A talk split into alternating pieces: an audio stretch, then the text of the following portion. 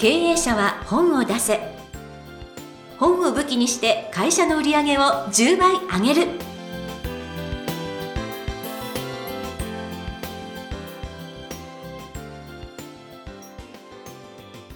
皆さんこんにちは。坂田陽子です。経営者は本を出せ。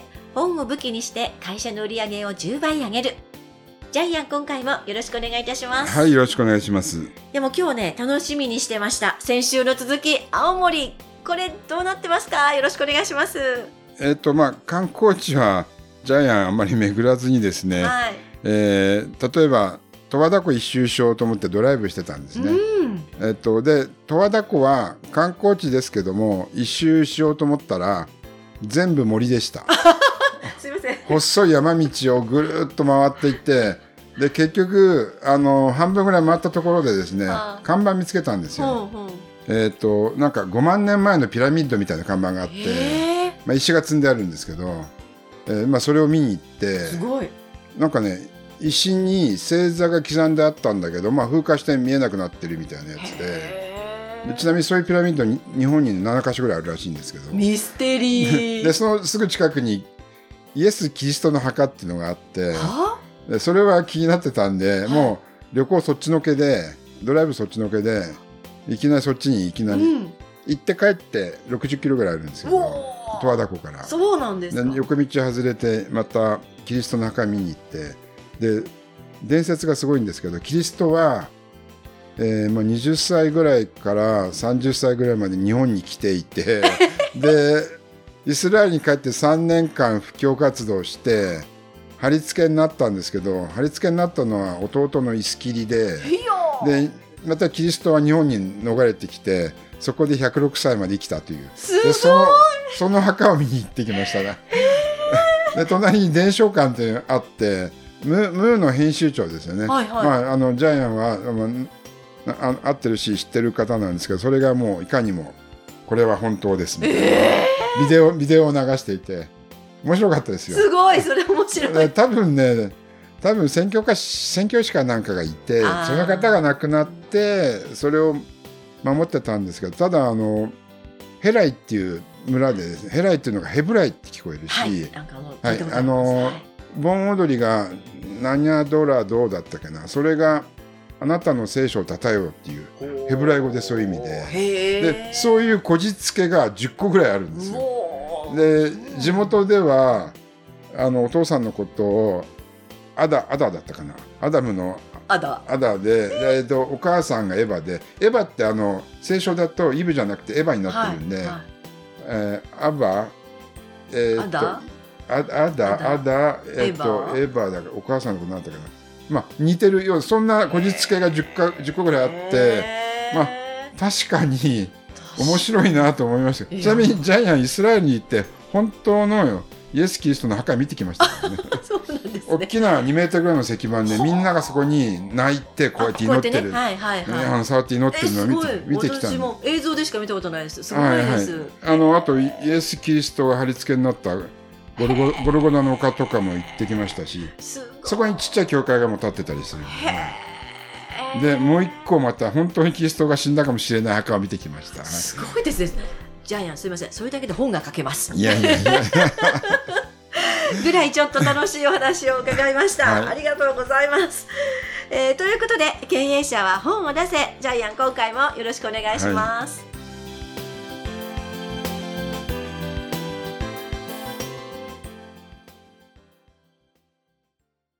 続きましては、ジャイアンおすすめのビジネス書を紹介するコーナーです。このコーナーでは、ジャイアンが出版プロデュースをした本を中心に、本を出したい経営者の皆さんに読んでもらいたいというビジネス書をご紹介しています。ジャイアン、今回の一冊お願いいたします。はい、えーブランドストーリー戦略。人に伝えたくなる物語の力で価値ある企業へ、えーマネジメント社から出ています。著者は土屋ユーマーさん。はい、じゃあ、ようこさん、プロフィールお願いします。土屋優馬さん。株式会社ブランド戦略パートナーズ代表取締役。そして、軽井沢ディスティラリージャパン株式会社代表取締役。えー、3つの取締役を担っていらっしゃいます。1978年生まれ、軽井沢出身。幼少の頃より軽井沢の別荘地で育つ。大学卒業後、大手不動産会社やリクルートグループ会社を経て、軽井沢新聞社に入社。クライアントの広告戦略を通じてブランディングを学びながら、フリーマガジン軽井沢スタイルを創刊。2009年、軽井沢の飲食店13店舗と三笠ホテルカレーを企画したところ、複数のテレビ局に密着取材され、S 級グルメとしてのブランドを確立、累計30万食を販売。立教大学大学院ビジネスデザイン研究科修了されています。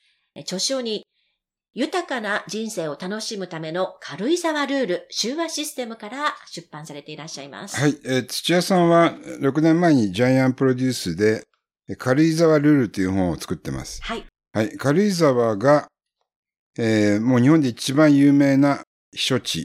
うん、えー、ほぼすべての歴代の首相の別荘があるんですね。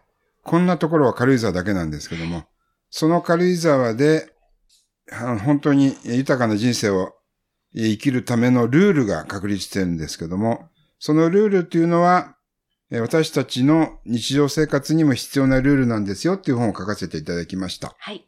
で、6年経ってですね、えー、土屋さん、事業的に大成功しまして、たくさんの会社の経営もやってます。はい。はい、そしてですね、いろいろカフェとかですね、ホテルとかプロデュースしてるんですけど、それがまた大成功しました。はい。すごい。じゃあ、どうやって成功させたのか。うん、これは、まあ、軽井沢ブランドを使って成功させたんですけども、はい、はい、その奥にある様々なですね、えー、ブランド、えー、ストーリー、ものではなく物語によって、えー、物を売るっていうのをですね、この一冊にまとめました。はい。はい。人生、歴史、地域特性からですね、ストーリーを導く。そしてそのストーリーをブランディング化し、えー、売り上げを上げていく。うん、これ、マーケティングの本です。ですね。はい。面白いですよ。面白いです、これ、えー、本当何もないところからスタートしてるわけなんで、はい。で、実は何もない何もないって言うけど、何もない会社っていうのは一つもないし、はい。はい。で、やっぱり軽井沢っていうのがやっぱり決定的な起点ですね。ねはい。軽井沢っていうのはブランドストーリーの宝庫なんで、もう川端康成とか、えー、もう、早稲田大学の創設者の大隈重信とかですね、はい、たくさんの著名人に愛されてきた場所ですよね。うんうん、はい。避暑地として発展していって。はい。はい、えー、で、例えば、土屋さんが作ったカレーで、三笠ホテルカレーっていうのがあるんですけども、これがもう大ブレイクしたんですけども、うん、はい。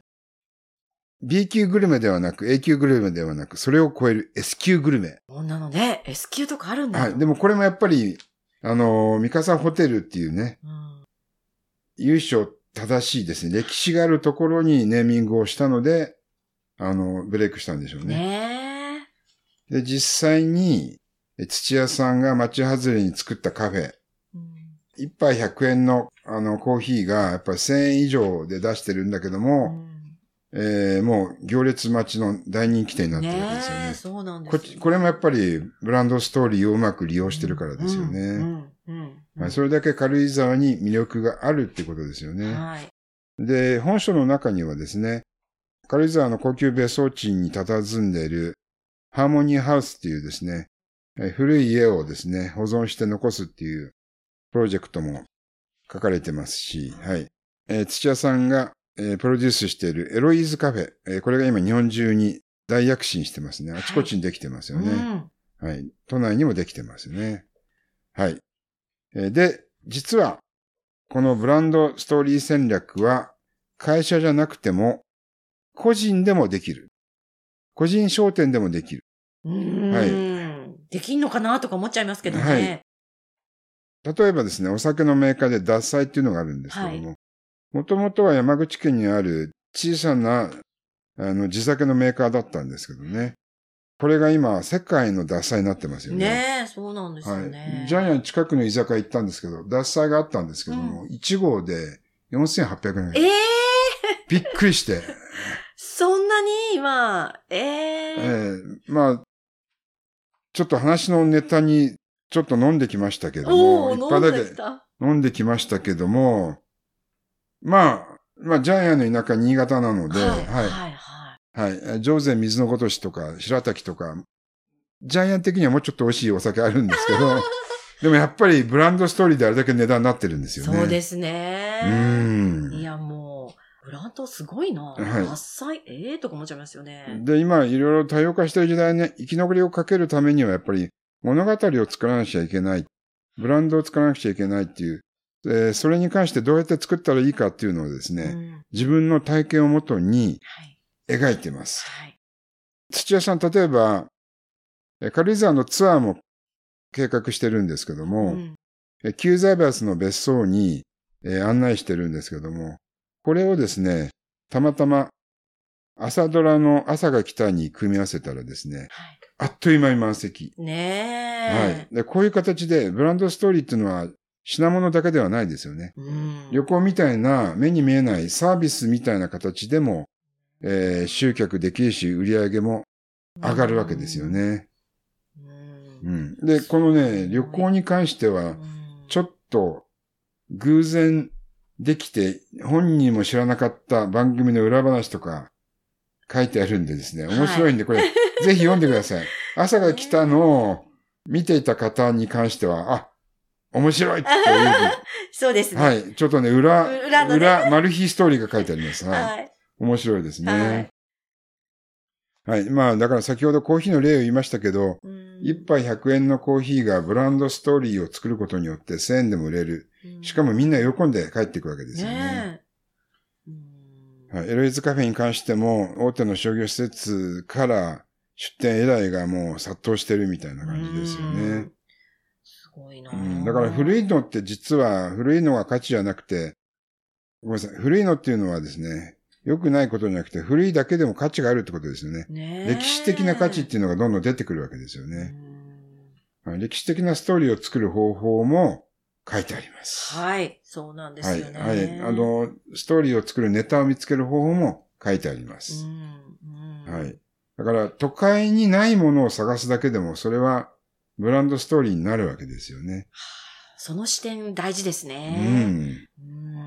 本当ですね。このストーリーね。うん。でもこう読んでるだけだと、なんかあるところ、あの、どなたかの別荘、そこにあるものを組み合わせて回ってるだけで、なんか、本当アイデアだなって思いました。自分で何か作ってるわけじゃないじゃないですか。建物建てたとかじゃないのに、横でツアーで満席、うわーすごいなって思ったりしてですね。はい。はあで、まあ、今まあ、そう、組み合わせもそうなんですけど、結局まあ、商品も、三笠ホテルカレーもそうなんですけども、はい。お店を構える場所もね、うんまたストーリーを作っていくキーワードで、うん何もストーリーのない場所はないって言ってますよね。ねそうなるほどなと思ってそうなんです。だから、うんすごい思い込みとかね、ええなんか先入観があって見えてないんだなと思いましたね。そこから紐解くと、いろいろストーリーを作るはい、戦略が出てきます。うん、はい。で、三章はですね、え心に響くストーリーの見つけ方なんですけども、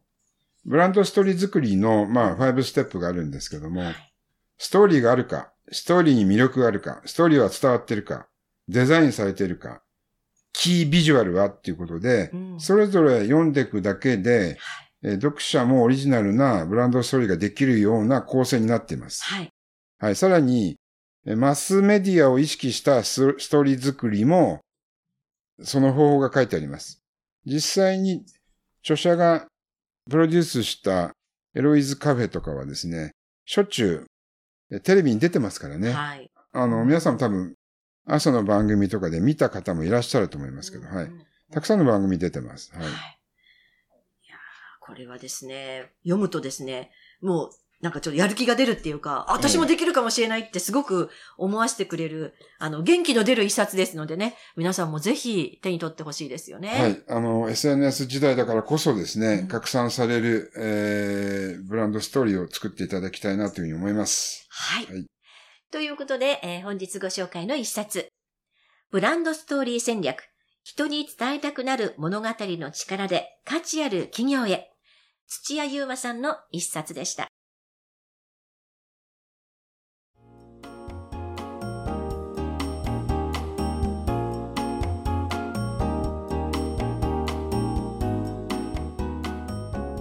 続きましては、ブックウェポンのコーナーです。このコーナーでは実際に本を使ってどうビジネスに生かすか、そして成功するのか、ジャイアンから伝えていただきます。ジャイアン、今回のテーマお願いいたします。はい、えー会社のブランドストーリー戦略を考えようです。どんな会社にもですね、歴史があります。はい、そして売っている商品にもこだわりがあります。はい、えー要するにそこにストーリーがあるわけなんですけども、その魅力を伝えずにユーザーに購入してもらえないという例がほとんどだと思います。はい、でストーリーが伝わってないんですよね。はい、でデザイン化もされてい。ない、えーさらにキービジュアルにこだわってい。ない、はい。えーここでですね考えていただきたいのは例えばジャイアンの会社は天才工場です。もともと企画の勉強会からスタートした会社なんですけども、だから天才工場自体が企画っぽい感じなんですけども、はい。えーそれを出版に並行移動するときにジャイアンは全ての著者の中にある天才性を本にするっていう一つの並行移動を考えたんですけども、はい、そして本の使命は一冊の本は一人の人を幸せにする。ですからうちの会社は日本一人を幸せにしている会社だっていうふうに社員には言ってるんですけども、はい、という形でですねいくらでも皆さんの会社のですね社名からストーリーは作れるので、はい。それを社員と一緒にうんもう一度、えー考えたらですね非常に社員のモチベーションもアップするし面白いことが起きるんじゃないかなというふうに思います。はい。ありがとうございました。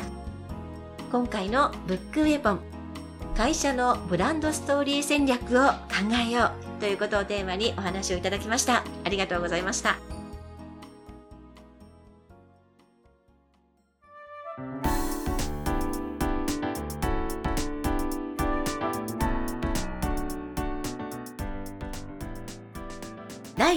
126回。